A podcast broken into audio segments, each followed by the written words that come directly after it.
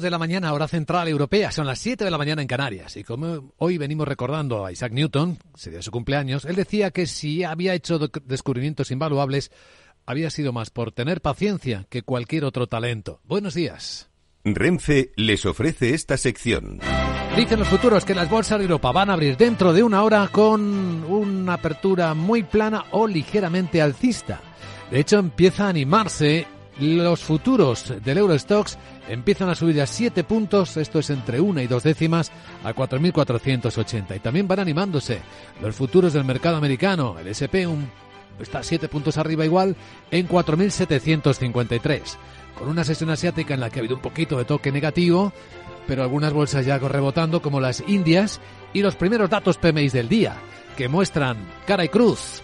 Buen tono del sector servicios en China, acelerándose al ritmo, al mejor ritmo de los últimos cinco meses, mal tono de la industria en Japón, con la séptima contracción consecutiva. Mientras que esperamos los datos en Europa, también aquí en España lo tendremos en poco más de una hora, examinamos que el día viene con los riesgos intentando contenerse. De hecho, declaraciones que han hecho en las últimas horas, tanto las fuentes de Hamas como las de Israel, del ejército de Israel, Parece que quieren que no se expanda más allá de donde está ahora mismo el conflicto bélico. Y esto después del asesinato del segundo de Hamas sobre el suelo libanés. Hoy la tensión está muy focalizada en Irán. Actualizamos la información enseguida, después del terrible atentado que ha costado la vida a 95 personas. Y la acusación directa de Irán al Estado sionista, dice, de Israel, aunque nadie ha reivindicado ese atentado. Vamos a examinar en Capital Radio y en, y en un instante información de primera mano cómo está afectándose el comercio internacional por estas razones y en particular por el desvío de rutas marítimas por el Mar Rojo. Va a estar con nosotros, enseguida le saludamos, el country manager, el responsable de una empresa que nos comentará, el country manager de ISS Global Forwarding, Alberto Esteban, nos comentará de primera mano cómo están los precios, cómo están las rutas, qué es lo que está pasando con los envíos. Y tras él entraremos en la gran tertulia de la economía. Hoy con Eduardo Aguilar, Ramón Tamames y Rubén García Quismondo. Renfe les ha ofrecido esta sección. Lauri, decidido. La despedida la hacemos en Gandía. Prepara el bikini. Lauri, que en Gandía vive el ex de Jesse. Que nos vamos a Málaga. Lauri, que no, que dan mal tiempo. A Bilbao, pinchos y party. Lauri, una cosita, que al final es despedida conjunta. Te hago administradora del grupo que no puedo más. En Renfe tenemos más de 1500 destinos para que siempre puedas llegar a donde quieras llegar. Nadie te da más. No todos los trenes son como Renfe. Renfe, tu tren. El broker CMC Markets patrocina las noticias del día. Pues sí, ha sido el mayor atentado en la historia de Irán y ha dejado cerca, Laura Blanco, buenos días, de un centenar de muertes. Buenos días. Dos explosiones acudían el cementerio de Kermangel en el que miles de personas homenajeaban al general Soleimani, asesinado por Estados Unidos en 2020 con drones. Así lo explicaba Hamad Bahidi, ministro de Interior del país. Eran las 3 de la tarde y se produjo entonces la primera explosión y cuando la gente acudió para ayudar a los heridos, entonces se produjo una segunda explosión. Entre los fallecidos, media docena de niños, además de 200 heridos. Eh, la República Islámica ha declarado este jueves día de luto por respeto a las víctimas de lo que considera el ataque terrorista más mortífero desde la proclamación del régimen en 1979. Bueno, y escuchen al presidente iraní asegurando que es el régimen sionista el que debe pagar el precio de este ataque. Ibrahim Raisi arremetiendo contra Israel, aunque nadie se ha atribuido el ataque. Abierto al régimen sionista, no lo duden, pagarán el precio de este crimen. Estos crímenes que han cometido los lamentarán profundamente.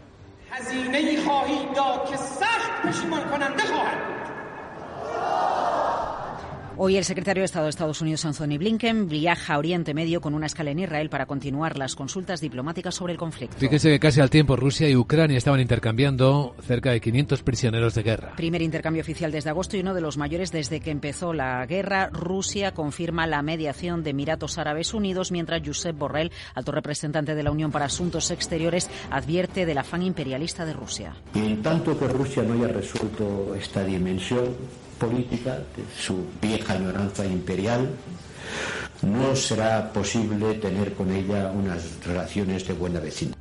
El intercambio de prisioneros de guerra entre Rusia y Ucrania ha llegado tras los ataques eh, de Rusia, Kiev y Kharkov el martes en represalia por el bombardeo ucraniano a la ciudad rusa de Belgorod. Y hoy en España, de momento sigue la huelga de los trabajadores de Haldin en Iberia, aunque hoy va a haber un nuevo intento por llegar a un acuerdo. Sí, porque el de ayer de cuatro horas no dio frutos, resultados en huelga al personal del servicio de asistencia en tierra desde mañana y hasta el 8 de enero. Iberia reiterando que la huelga no tiene justificación, ya que todos los puestos de trabajo y beneficios sociales de los trabajadores que ahora deben pasar a otras compañías después de que Iberia haya perdido el servicio de handling en algunos aeropuertos están garantizados por la subrogación. Y la cifra del día, los 1.300 millones de euros que va a gastar Telefónica en su plan de despidos en España. Un ajuste laboral de 3.421 empleados con un impacto de 1.300 millones antes de impuestos. La empresa estima un ahorro medio anual de gastos directos de alrededor de 285 millones a partir de 2025 y dice que el impacto en la generación de caja será positivo este mismo año. Telefónica espera que las salidas se produzcan durante el primer trimestre de 2024. Y hoy en capitalradio.es, segundo barómetro de la inversión, con el pensamiento y las apuestas de los gestores eh, que han contado a Capital Radio cómo ven las oportunidades de este año 2024. Como adelanto, parece que ya no se habla de recesión en Estados Unidos, sino de una simple desaceleración, triunfo del Banco Central y parece que va a ser un año con la renta fija mm, de forma proporcional más importante en las carteras de los gestores. En la agenda del jueves, ¿qué tenemos además? Sara Voz, buenos días. Buenos días de nuevo Luis Vicente vamos con la última agenda de la mañana. Ya se están publicando algunos datos de precios de lander alemanes y el dato de IPC lo esperamos a las 2 de la tarde. Ante llegará la inflación en Francia. Además se publica el PMI del sector servicios y compuesto de las principales economías. El Tesoro español celebra la primera subasta del año de bonos y obligaciones con varios vencimientos y también emite deuda Reino Unido y Francia. Estados Unidos, tendremos el informe Challenger sobre recortes de puestos de trabajo, las peticiones semanales de subsidio por desempleo y el informe ADP de empleo no agrícola. Y aunque los Reyes Magos hayan dicho que el temporal no les va a impedir llegar a tiempo, yo sigo preocupada por si no me llegan mis regalitos. Ya. Bueno. Voy a escuchar la entrevista con Alberto Esteban a ver si han podido tener algún problema con la logística y si ya lo han solventado para quedarme más tranquila. Bueno, efectivamente, enseguida vas a tener información de primerísima mano con nuestro invitado capital.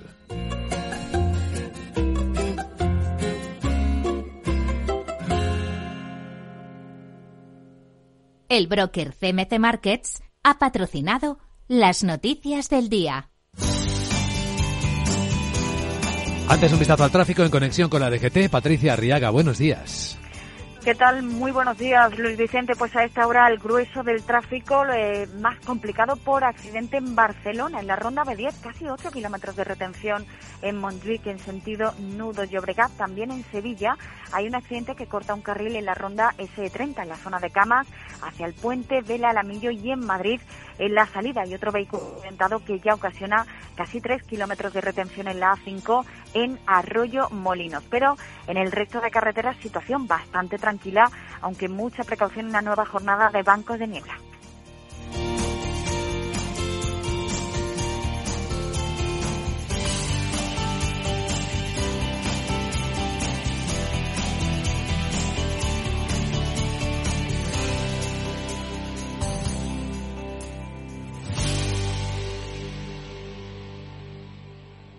¿Qué es ir más allá?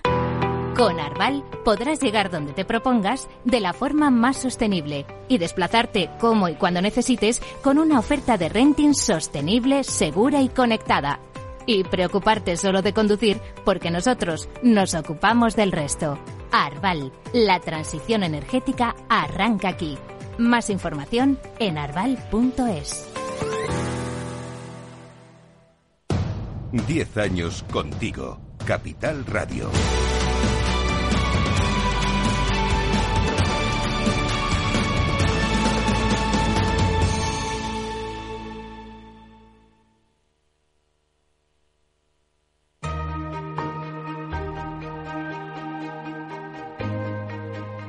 La entrevista capital.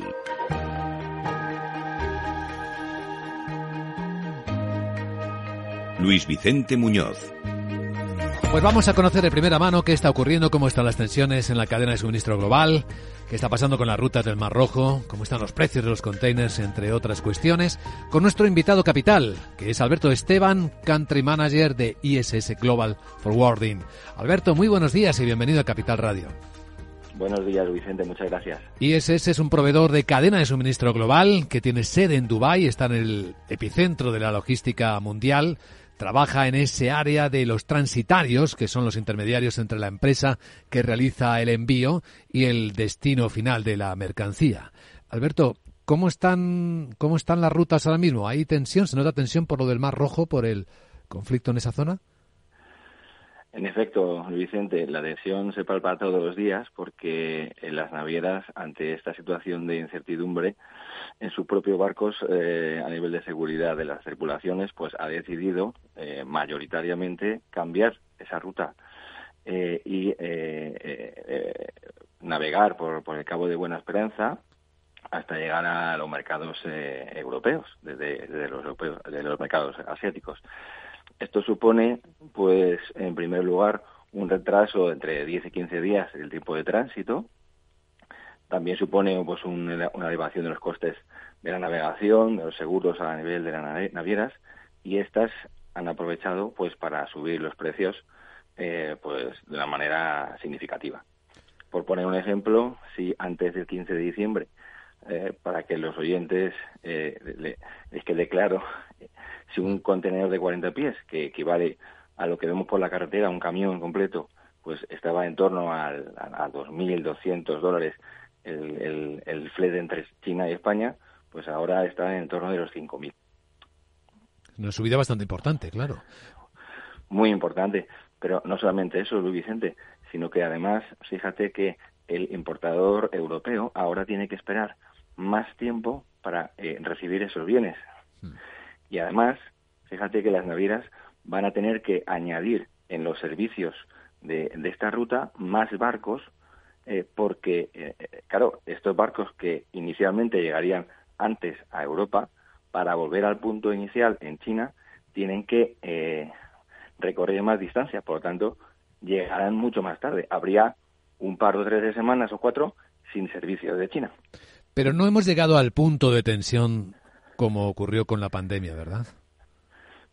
Mm, está por ver, Luis Vicente, porque fíjate que al estar los barcos entre, entre Asia y Europa más tiempo navegando, esos contenedores, la rotación de los contenedores eh, en uso va a prolongarse. En vez de estar el contenedor a disposición de los clientes, va a estar a bordo de los barcos. Podría darse el caso que esa situación se prolongase y que no hubiera estos barcos tan grandes eh, en, la línea de la ruta y por tanto eh, habría escasez de equipo, que era una de las causas que provocó la subida de precios en la otra ocasión y además también eh, retrasos en la cadena de suministros cuando muchos clientes necesitan esos productos para seguir fabricando o distribuyendo. Hmm. O sea que estamos hablando de elementos que pueden ser inflacionistas, claramente. Por supuesto, pero sobre todo que crea incertidumbre también en los compradores, porque eh, no tienen claro en este momento eh, si las navieras volverán pronto a la situación inicial o si permanecerá esta situación de extraordinaria eh, rotación de barcos por el cabo de Buena Esperanza. Este es, este es un escenario de incertidumbre y ante la incertidumbre, pues el que no se vea obligado a comprar por necesidad, pues igual demora esa decisión. Imagino que ahora cerrar precios es complicado, ¿no? No será fácil. No, no, en absoluto. De hecho, las navieras, eh, como, como bien sabes, eh, estaban tratando de volver a la, a la normalidad después del despliegue de seguridad en la zona, pero eh, recientemente ha habido otros, otros ataques y definitivamente las navieras, de momento, no van a volver a esa ruta y esta situación se va a prolongar. Eso es curioso, ¿no? Porque se anunció, además, con bombo y platillo por Estados Unidos que se iba a asegurar esa ruta, además, con una presencia militar fuerte. Pues en efecto, nosotros pensábamos que esa, esa nueva situación iba a tranquilizar el ambiente y que las navieras iban a confiar en ese dispositivo para tomar la decisión de volver. Sin embargo, pues de momento no está siendo así. Yo, yo pienso, y esto es una opinión ya, que las navieras no se encuentran demasiado incómodas con esta subida de fletes. Ten en cuenta, Luis Vicente, que había una tendencia de fletes decreciente y esta situación les hace ahora mismo eh, eh, incrementar sus, sus ingresos. Yo no puedo entrar en una cuenta de explotación de una naviera, pero me gustaría saber cuánto de más es el coste que eh, encaran ahora. Al final, fíjate que se están ahorrando también pasar por el canal de Suez. ¿Y, y cuánto es lo que han subido los fretes? no tengo la sensación de que no se encuentran demasiada, demasiado incómodas con la situación. Bueno, pues esto cuadra perfectamente con lo que está ocurriendo en la bolsa, con las acciones de las grandes navieras, por ejemplo. Y tengo aquí los datos delante. En el caso de Maersk, de la danesa, sus títulos han subido casi un 32% y Hapag-Lloyd, eh, la otra gran naviera, la alemana, pues un 42%, incluso más. Claro, es que si hay menos espacio en los barcos, los trayectos son más largos, los precios de flete van a dispararse, ¿no? Esto es ley de oferta y demanda. Correcto. De hecho, de hecho, antes de que pasara esto, ante el descenso de los precios, las navieras habían decidido eh, quitar barcos en el servicio de manera puntual, de manera que la oferta cayese, aunque la demanda no, no, estaba más alta, pero al caer la oferta ese precio de oferta iba a subir. Entonces, eh, esto va un poco en esa línea, aunque entiendo que obviamente es una situación sobrevenida, no la han buscado. Imaginamos también que es coyuntural, ¿no? En algún momento se normalizará. Sí, yo, yo pienso que sí. Eh, lo que no sabemos es si esto va a ser como las gasolinas, que cuando cuando suben, suben muy rápido, pero cuando tienen que bajar, pues lo hacen de manera lenta. Entonces, como, como te digo, Luis Miguel, Vicente, perdón, pues eh, las navieras no creo que se encuentren demasiado incómodas con esa situación y, por tanto, pues tendrán que ver la situación muy justificada para volver a la ruta previa. En el caso de España y con la información que tenga disponible Alberto Esteban, ¿cómo puede estar afectándole a los exportadores e importadores? Pues en la medida en la medida en la que los barcos están tardando más en venir de, China y además en la, en, basado en la subida de precios, pues evidentemente ellos van a tener que subir los precios de venta de sus, de sus eh, artículos y en la parte de la exportación, especialmente a Medio Oriente, pues ahora mismo hay suspensión de servicios en lo que son los puertos de, de, Medio Oriente, del, del, Mar Rojo. Quizá también el, el transporte aéreo va a absorber parte de esa demanda, pero otra se va a quedar sin cubrir, es decir, se van a perder ventas. Seguramente esos compradores del, del Mar Rojo van a tener que comprar localmente en los países de su alrededor para, para compensar esa falta de cadena de transporte desde Europa. Hmm. Pues Alberto Esteban, Country Manager de ISS Global Forwarding, gracias por esta información de primera mano compartida hoy en Capital Radio y mucha suerte. Muchísimas gracias, Vicente. Que tengas un buen día.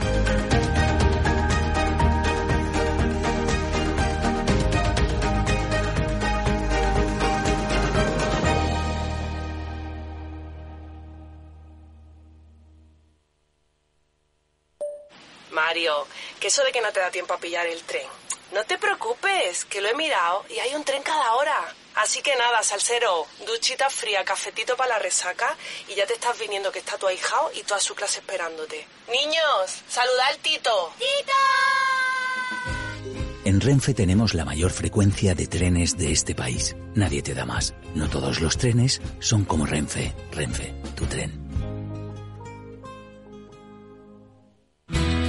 Si crees que la ciberseguridad no va contigo ni con tu empresa, es que todavía no has escuchado Cyber After Work, el programa decano de la radio española sobre ciberseguridad. De la mano de Eduardo Castillo y acompañado por Mónica Valle y Pablo Sanemeterio, te ayudamos a proteger tu empresa de las múltiples amenazas que circulan por la red. Cyber After Work todos los lunes a partir de las 7 de la tarde en la sintonía de Capital Radio.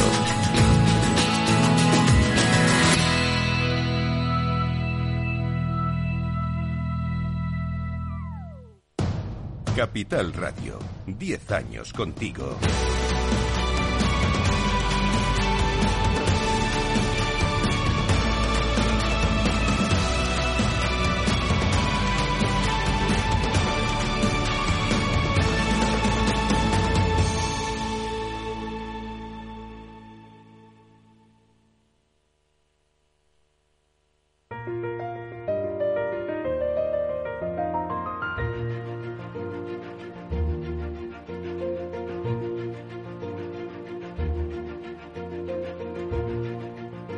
Capital Radio comienza la gran tertulia de la economía con Luis Vicente Muñoz.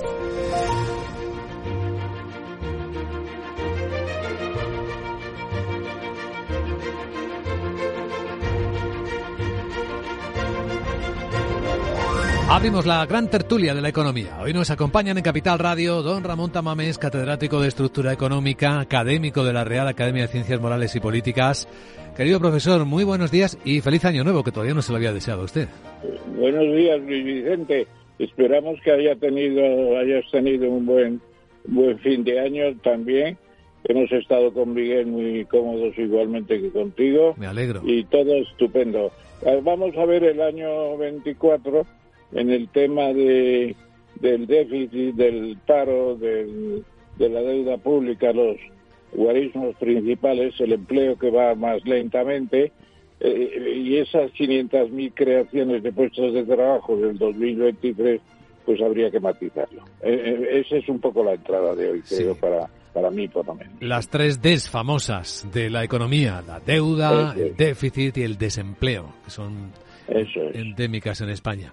Y nos alegra que no nos haya dicho que haya pasado gripe ni nada por el estilo, porque es la pregunta que nos hacemos todos. ¿Tú lo has pasado no lo has pasado? ¿Cómo estás? Yo afortunadamente muy bien, me he vacunado tres veces, creo, y me voy a vacunar de la, de la gripe ahora estos días. Bien, bien. Pues sí, que lo que la hemos pasado, pues no, no es de las buenas. sí, están los hospitales saturándose ya. Efectivamente. Rubén García Quismondo, socio director de Cuaval Abogados y Economistas. ¿Cómo estás, Rubén? Buenos días. Buenos días y feliz año igualmente. Pues bien, bien. No he tenido gripe y, y, todo bien. He tenido una buena salida y entrada de año y os deseo a todos un feliz año. Pues resistid, que los profesionales sanitarios os lo agradecen, porque están ahora mismo por esa tope. Eduardo Aguilar, técnico comercial economista del Estado y presidente del comité editorial de Capital Radio. ¿Cómo estás, Eduardo? Buenos días. Muy buenos días. Pues también sin gripe Ni, ni síntomas. Eh, y, también un poco como el profesor Tadames, eh, expectante ante lo que nos espera este año, donde estoy muy de acuerdo con los tres temas. Eh, va a haber, se va a establecer por, nuevamente todo el sistema de, de, vigilancia y de seguimiento de deuda a nivel de Unión Europea, que para nosotros es muy, muy importante, porque nos va a obligar un poco a hacer las cuentas, las cuentas reales de dónde estamos exactamente la factura que estamos acumulando y un eh, esfuerzo de déficit eh, todavía mayor del que, eh, del que deberíamos hacer. Y ahí también está una gran interrogante si se va a ser capaz o no con los nuevos presupuestos de ajustar el déficit. Es un año interesante que, que, parte un poquito distinto del año pasado y, que tenemos que seguir con, con, con, atención. Sin embargo, dejadme deciros que las personas que han venido hablando estos días, después de que se aprobara la vuelta a las reglas fiscales, no parecen tomarse muy en serio la vuelta a la disciplina de este año. Con elecciones europeas en la mitad, con alguna inestabilidad política, vamos, como que no, está, no va a estar la Comisión para apretar a los países. Y luego porque me parece que no he visto los detalles de, de, las reglas, pero están redactadas de una manera un poquito más light de lo que era la idea inicial del Tratado de Maastricht. Y, por tanto eso siempre da lugar a, que haya escapismos ¿no? y que la famosa regla del 60-30, que era 60 de deuda y 3, 63 eh, eh, y 3 de déficit, pues tiene sus, eh, sus variantes, que eso no es bueno porque los gobiernos tienden a hacer un poco tramponas con las cuentas y en la medida que se pueda escaparse de esa, de esa disciplina. Y efectivamente el año electoral siempre, siempre lleva consigo una falta de disciplina natural y, en fin. Bueno, no está mal, Vicente, que tengamos una vuelta más que nada al pacto de estabilidad y crecimiento, porque es un poco el resurgir de esos de esos de esos ratios económicos con el PIB, etcétera. Y yo creo que eh, el año 2023 nos libramos de la recesión que se anunció varias veces en Estados Unidos sobre todo y luego en el año 24 vamos a tener una China seguramente con mayor crecimiento del 5% del año pasado que dicen, que yo no me lo creo, yo creo que quedamos por debajo de eso en China, pero el impulso de China yo creo va a ser notable este año y no veo yo horizontes de recesión. De desaceleración, Bueno, al nivel que estamos ahora no se puede decir que sea muy grave la desaceleración tampoco, ¿no? O sea que vamos liberándonos de la recesión, eso es bueno. Rubén. Bueno, yo estoy de acuerdo. Parece que el escenario es más de desaceleración que de recesión, lo cual es una buena noticia. Coincido también con Ramón en que los datos del desempleo parecen mejores de los que realmente son, pues está produciendo una desaceleración y están muy distorsionados por el famoso tema de los fijos discontinuos que, que no aparecen como parados y ya suman la cifra de un millón doscientas y pico mil personas. Y bueno, eh, lógicamente la vuelta a las reglas fiscales, aunque efectivamente, como dice Eduardo, pues son más light, ¿no? Porque excluyen eh, los gastos financieros, excluyen también los gastos, pues por, que es lo que más le puede importar a España, ¿no? Los gastos o determinados gastos eh, sociales, como pueda ser el incremento del seguro de desempleo asistencial, etcétera. Pues bueno, es una buena noticia porque no podemos continuar con un incremento continuo de deuda pública y con un descontrol del déficit público una vez superado las condiciones que llevaron a una cierta excepcionalidad que fueron en el año 2020 y 2021 y que se ha continuado a pesar de haber terminado entonces. Y lo cierto es que España no es tanto un problema de déficit público, que sí, que lo tiene muy alto. Yo creo que acabaremos este año, o eso nos dicen los datos oficiales, en un 3,9, como el hecho de la productividad, eh, el número de horas trabajadas y no tanto los afiliados a la Seguridad Social. Yo puedo estar afiliado a la Seguridad Social por ocho horas eh, mensuales, ¿no? que además está subiendo de una manera muy desproporcionada el número de trabajadores que trabajan a tiempo parcial, estos trabajadores que también solo están unos meses trabajando. Entonces tenemos unos retos que no terminamos de afrontar, que están más relacionados con digitalización, formación, mejora en las técnicas de gestión, de management, etcétera, para aumentar la productividad, ¿no? Que aumente el Producto Interior Bruto y que aumente la, renta per cápita en el país y a ver si afrontamos pues unos años de incremento real de la riqueza que no hemos visto desgraciadamente en, casi los últimos 15 años, ¿no? Y eso es lo que se nota también incluso a la hora de comprar de coches. Yo el otro día veía los datos y los coches que más se venden en España son los más baratos, ¿no?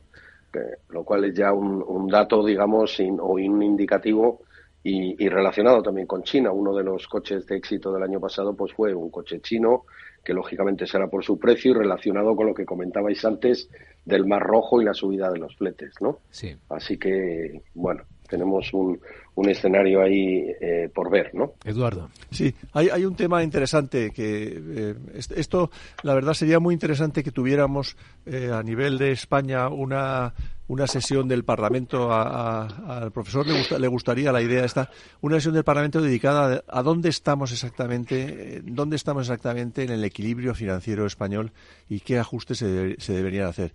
Pero hay un tema demográfico interesante en España y es que y que explica quizá por qué el, Producto Interior Bruto per cápita eh, está, está eh, aflojando en relación a la mayor parte de Europa y por qué la productividad sigue sin despuntar y por qué eh, todo el tema este de las compras de vehículos. Y es que, claro, estamos en una situación en donde el crecimiento demográfico se produce más por inmigración que por crecimiento natural, digamos, de la población española y eso hace que el número, de, el porcentaje de población empleada de bajo sueldo, de baja formación y de baja calificación mm. haya aumentado. Y eh, aumenta gracias a la inmigración que cubre un buen hueco que dejan los, eh, los eh, españoles que no quieren trabajar, sobre todo en el sector de hostelería, turismo, etcétera, pero claro, el efecto inmediato de todo esto es que la productividad es muy baja, los salarios no, no repuntan, el, el, PIB per cápita sigue sufriendo. Eh, es decir, que estamos en una situación paradójica, necesitamos esa inmigración, pero por otro lado esto nos lastra los... Nos lastra los... Eh, efectivamente, yo estoy de, de acuerdo con Eduardo Aguilar en el sentido de que llevamos prácticamente 20 años sin aumentar sensiblemente la, la productividad yo me acuerdo cuando López Rodó, en los planes de desarrollo, aprovechando el impulso del plan de estabilización del año 59, decía, vamos a crecer eh, demográficamente un 1%. Claro, un 1% ahora pues serían 470.000 eh, personas más en España, que apenas vamos a sumar 400, mucho menos.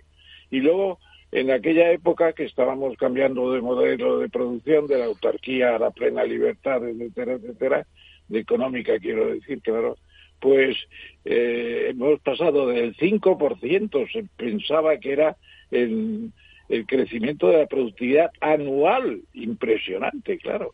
Yo el primer eh, ejemplar, la primera edición de Estructura Económica de España, pues eh, veía que teníamos una productividad en la imprenta de 700. La segunda edición, ya metidos ya en, los 60, aumentó la productividad pues un 30, un 40%. ¿Por qué? Porque ya nuevas máquinas, nuevos modelos, nuevos eh, sistemas de trabajo, estábamos en la OCDE, etcétera, etcétera. Esos niveles de aumento de productividad son imposibles ahora, pero desde luego estar estancados es tremendamente negativo para nosotros. Sí, porque no estamos aprovechando además la tecnología para mejorar la productividad. Fíjese que en los últimos 20 años deberíamos haberlo hecho. Sí, además, pues tú sabes muy bien, Luis Vicente, que incluso en tiempos de vale todo, pues se suprimieron las escuelas de aprendices que eran muy importantes eh, y hoy tenemos teníamos en la promoción obrera el PPO teníamos el servicio de extensión agraria que también se suprimieron hay que tener organismos dedicados a aumentar productividad eso no le importa a Yolanda Yolanda lo que quiere es que tengan un seguro de desempleo que no vayan a trabajar. Sí, esta semana además poníamos el foco en el problema, el problema del absentismo laboral, profesor Tamames. Contábamos como un millón trescientas mil personas cada día faltan a su trabajo, de las que trescientas mil lo hacen sin excusa. Es decir, estos niveles en el que casi más del 10% de la población que trabaja de un país falta a trabajar cada día, es un elemento que es explosivo con la productividad. Y luego se está produciendo también... Se está... Vicente, eh, tú que mencionas cuando me nombras eh, que estoy en la Real Academia de Ciencias Morales y Políticas, el día que no vamos no se cobra, no hay dieta. Se cobra por dietas una cantidad muy estrecha, pero al fin y al cabo hay que ir, porque además una academia tiene que tener a sus socios, por así decirlo, a la última, con las últimas novedades que se explican allí sobre la mesa alargada de 42 académicos. Y, está muy bien. Eh, mi hermano Juan cita siempre una empresa que él dirigía. Cuando se repartía la dieta al comenzar la sesión, pues a la mitad de la sesión no quedaban ni, ni, para los restos. Pues propóngaselo a, Yolanda Díaz, a la ministra. Se pagará al final de la sesión, que estaban todos. Ya verá la que se lía si se lo propone para el resto de los trabajadores. Una penalización a la situación de absentismo que es tremenda, tremenda. Y además incide en los sistemas de producción porque rompe los esquemas, rompe las cadenas, etcétera, Muy bien. Yo diría que es que además ha dicho un, un dato Luis Vicente que es tremendo y es que desde la pandemia hemos duplicado las tasas de absentismo que estaban en un 2%, dos y pico, que ya era mucho más alta que el promedio de la Unión Europea eh, y sobre todo de los países centrales, y ahora estamos prácticamente en un 4%. Eso quiere decir que una empresa, para hacernos una idea, de 100 empleados, cuatro faltan todos los días. Y eso pues tiene un coste sobre la productividad. Ha dado Eduardo también en, la clave, efectivamente, estamos aumentando la población, estamos ya, Ramón, en 48 millones 400 y pico mil personas de población en España, ha aumentado en un millón trescientos mil en el año 22, 23 y 21 pero es una población eh, migrante porque el crecimiento vegetativo de la población española ya es negativo, fallecen más personas que nacen. Aún así, el, perfil de, la persona que estamos importando, que es sin duda eh, necesario porque tiene y cubre huecos que el propio nacional, como bien decía Eduardo, pues no quiere cubrir, es un perfil de muy baja cualificación, de salarios muy bajos y lo que tenemos es una población activa muy baja, en comparación con otros países de la Unión Europea. Esos 23 millones probablemente ven, si nos tuviéramos un ratio más comparado con otros países, deberían de estar en un 25 y pico. El desempleo debería estar en un 4, en un 5%. Por ejemplo, dato de Portugal de un 5 y pico por ciento, de Francia ya de un 7 y pico por ciento. Nuestro desempleo juvenil sigue siendo un, un drama, un 28 y pico por ciento. Por lo tanto, tenemos un problema no solo de aplicación de tecnologías, de formación y de nuevos métodos de trabajo, sino que tenemos un problema y es que por el tipo de componente del Producto Interior Bruto español muy fuerte en la parte del turismo, de hostelería, de servicios, etcétera, nos cuesta mucho aumentar la productividad y si lo que vamos importando son personas que tienen muy poca cualificación, muy pocos salarios, tendremos un problema también en las pensiones para cuadrar, eh, digamos, pues al final los, eh, los datos de ingresos públicos, que estamos en una especie de espejismo por el incremento del PIB nominal, ¿no? La suma de la inflación con el crecimiento real del Producto Interior Bruto que nos está llevando unos incrementos de, de, recaudación pública como consecuencia de incremento de impuestos, incremento de inflación, incremento del propio PIB, muy anómalos que se gastan completamente porque acabamos con un déficit público también eh, muy alto y esto no termina de, de mejorarse, parece un mal endémico Incluso pues se dan datos como diciendo, no, el desempleo en España estructural sería del 8, lo cual es una barbaridad porque España no es distinto de Portugal, de Francia o de Italia, que pueden tener un desempleo eh, bastante más bajo. Y las medidas estas que prolongan el desempleo. No sé si tiene que ser diferente, etcétera, pero en España ni los sindicatos ni el, el Estado a través del gobierno eh, se han planteado nunca eh, hacer un estudio de qué está pasando con el volumen de parados. Eso es una situación antropológica. Es decir, se está desincentivando el ir al trabajo. Una persona que recibe ahora 700 euros por no hacer nada después de ocho años o de cuatro años de perder las, las prevenciones del paro, del desempleo, pero pues con 700 euros dos personas viven porque mucha gente tiene la vivienda asegurada. España es un 85% es la vivienda propiedad, etcétera, etcétera. Hablamos mucho de la nueva vivienda, pero la cantidad de gente que no paga vivienda ahora es impresionante.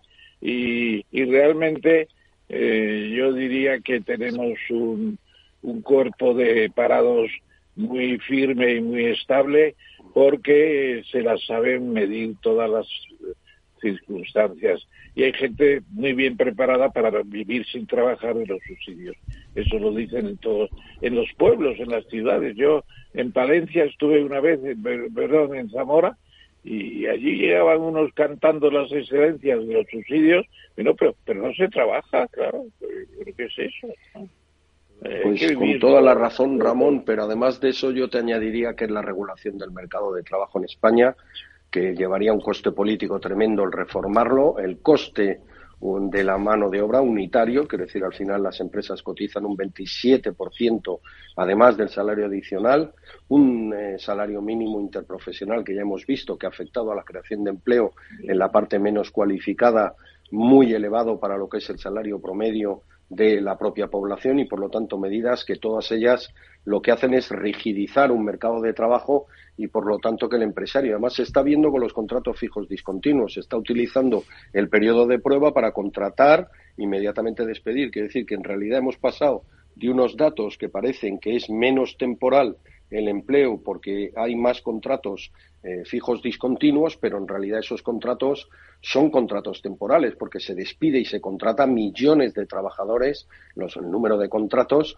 eh, que se ha multiplicado por no sé cuánto y es consecuencia simplemente de que la regulación laboral no prevé la estructura económica española, que está muy estacionalizada en el comercio, en el turismo, en la hostelería, etcétera. Por lo tanto, eh, el hacer frente a una reforma, tú lo decías antes, Ramón, en 1960 y algo, pues decidisteis que había que abrir la economía española, que había que hacer reformas estructurales, porque si no la balanza de pagos eh, no se sostenía, etcétera pues esa misma decisión que se adoptó cuando se adoptó en los pactos de la Moncloa con el desempleo no se adopta. Simplemente, pues tú lo estás diciendo, si yo estoy en un pueblo y tengo mi vivienda asegurada y me dan 700, 800 euros y digámoslo todo claro, además muchos están en la propia economía sumergida porque no para de subir, pues ¿para qué voy a trabajar? Tengo un desincentivo tremendo a convertirme en trabajador y, ponerme en el mercado de trabajo. ¿no? Amigos, estamos en la gran tertulia de la economía en Capital Radio. Seguimos en un instante. Voy a adelantaros cómo vienen las bolsas. Capital, la bolsa y la vida, con Luis Vicente Muñoz. Tienes 30 segundos para imaginar, para imaginarte el futuro, o como te gustaría que fuese, para imaginarte el mundo el tuyo, o el que heredarán las generaciones que llegan. Un mañana en el que podamos hacer que las cosas sucedan. Imagínate lo que quieras. lo que te emociona, lo que podremos lograr. Si en los últimos 100 años la tecnología nos ha permitido conectar como nunca la vida de las personas, imaginémonos todo lo que seremos capaces de hacer en los próximos 100. Telefónica, imaginémonos. 10 años contigo. Capital Radio.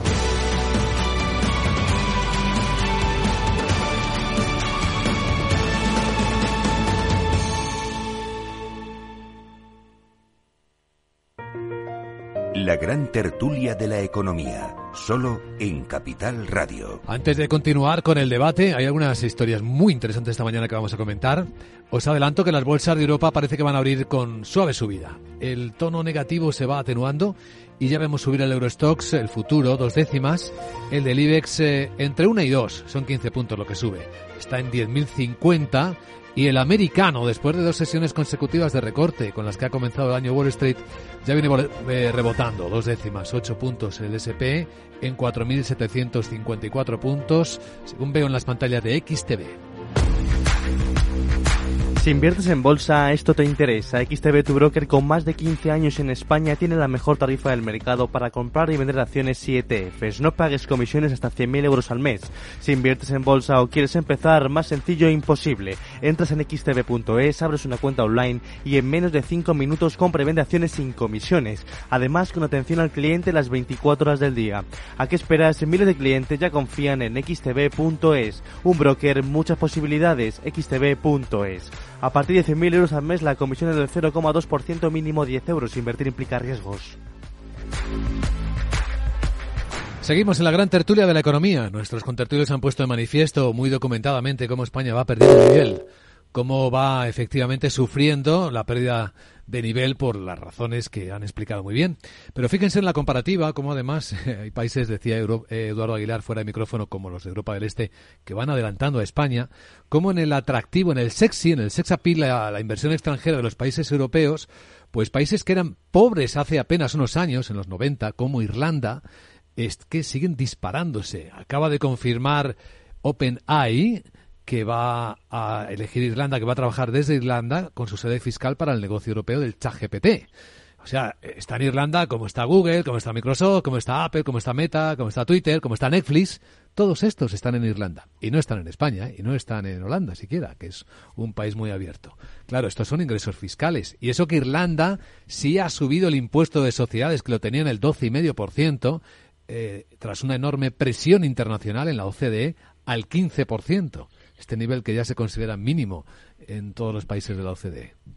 ¿Qué opináis? Bueno, Luis Vicente, yo creo que en el caso de Irlanda hay dos actores. Uno es eh, efectivamente la fiscalidad y la otra es el idioma. Claro, en Irlanda, a pesar de que está el gaélico, que, que se habla poco, pues el inglés es el súper dominante y tener el empleo gratuito en formación de inglés, eso es una cosa muy importante para Irlanda. España no aprovecha suficientemente su mercado de trabajo y otras muchas cosas el idioma. Decimos que es el 15% de, de la importancia que tiene, se supone que sobre el PIB, no sé qué medidor, decían 15%, y el modelo español se aplicó en Polonia, que tiene un idioma que no habla ni los polacos casi, pues y salía lo mismo que en España, que significaba que el modelo no estaba bien hecho naturalmente. Entonces, yo creo que hay que aprender muchas cosas de Irlanda, sí señor. Nosotros tenemos en, en la radio, precisamente, en el otro programa eh, de Capital Radio, hay una persona que ha estado en Irlanda y nos ha ido detallando cómo las, con, las multinacionales se han adaptado a Irlanda como, como un guante, una cosa fantástica, ¿no? Sí.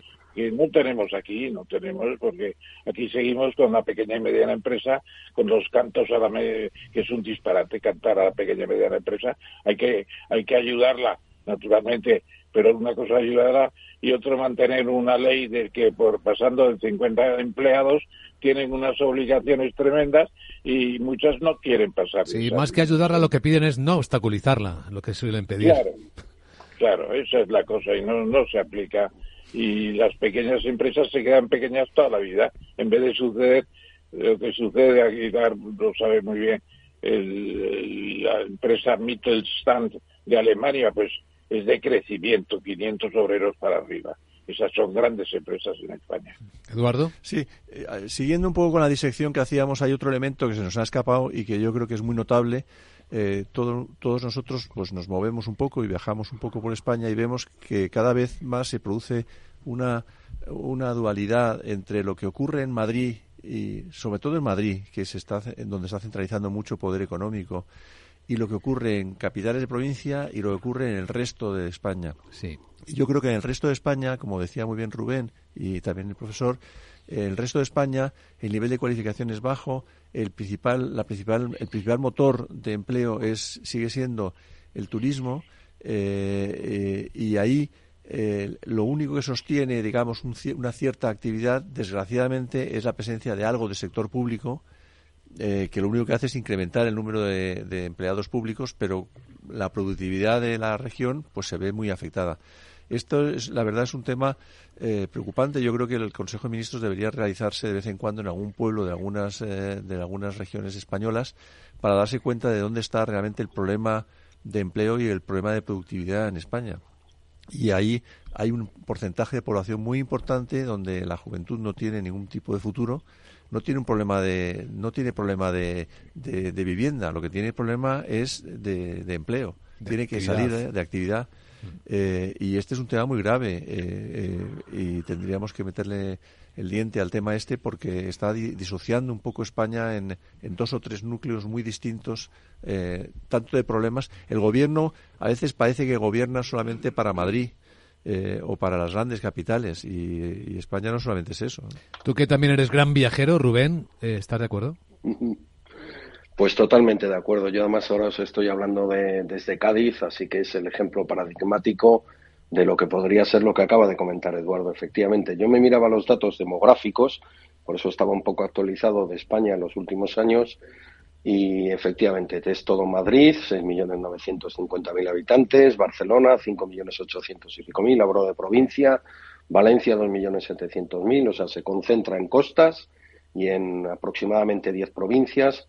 El resto pierden población, el envejecimiento es elevadísimo y por lo tanto es la España vaciada y que se está vaciando porque además con una tasa de desempleo juvenil tan alta, promedio, en estas provincias es mucho más alta y eso hace que la gente pues el único salida que tiene es la emigración. Y luego pues con estas prestaciones sociales etcétera que comentaba antes Ramón muy muy acertadamente pues qué nos ocurre que en muchos casos pues en Baleares en Canarias en determinadas zonas de la costa lo que se hace es trabajar unos meses al año y el resto no trabajar, lo cual también tendrá un efecto en la productividad, pero porque tampoco tengo otras alternativas. Llega el verano, llega la Semana Santa o llega las Navidades y por una u otra razón pues tengo trabajo X meses, aparezco con un fijo discontinuo, luego si puedo pues cobro una prestación, si no ya me busco yo un poco la, existencia y así andamos y eso eh, quizá la única manera de, poder, y ahí sí que tiene que intervenir la administración pública, de, es eh, hacer unas políticas activas centradas en las diez provincias de España eh, yo qué sé, Soria, Zamora, decía antes Ramón, es que uno se da una vuelta por Zamora, yo estuve allí el año pasado unos días de vacaciones porque a mí me gusta gastar los días que puedo pues por una España que no va tanta gente. Y es que el 70% por ejemplo del Producto Interior Bruto de alguna provincia de España o más debe de estar relacionado con el sector público o con prestaciones públicas, entre los que son pensionistas, los que son desempleados de uno u otro tipo. Y entre los que dependen de las administraciones públicas y del sector público en general prestando servicios o empresas públicas, municipales, provinciales, autonómicas y de todo tipo, es una cantidad bestial, pero claro, eso no ofrece una perspectiva. Si yo nazco en Zamora, en Soria, en Orense, etcétera, acabaré emigrando. Es lo que tú dices de los pueblos, etcétera, y hemos tenido en observación a Zamora también para un estudio últimamente. Pues te puedo decir que en el campo se ha descuidado mucho todo lo que son infraestructuras, sobre todo de riego. Se, se dice ni una hectárea más de regadío. ¿Por qué? Si vienen unas sequías prolongadas cada vez más por el calentamiento global, se prohíben nuevas, eh, se están cerrando embalses, por así decirlo. Se intenta acabar con una serie de embalses medio abandonados, pero útiles, que, que, quieren que desaparezcan. Me parece que son 200 nada menos, son pequeños en general, y luego los agricultores están muy castigados. Yo recomiendo el libro de, de Pimentel, el director de, de Almuzara, el grupo editorial Almuzara, porque habla de la situación del campo que está muy abandonado y sin embargo en la, en la, en la pandemia y después se ha demostrado que ahí tenemos una gran oportunidad de seguir creciendo si tenemos una política más de riego y también la posibilidad de aumentar los niveles de tecnología que se está haciendo en algunos sectores somos primeros en el Aprovecho, profesor Tamames, para recordar el libro de Manuel Pimentel, La venganza del campo, se titula. Y le agradecemos la recomendación. Don Ramón Tamames, don Eduardo Aguilar, don Rubén García Quismondo. Gracias y buen día. Buen día. Buen día. Venga, hasta luego. Un abrazo.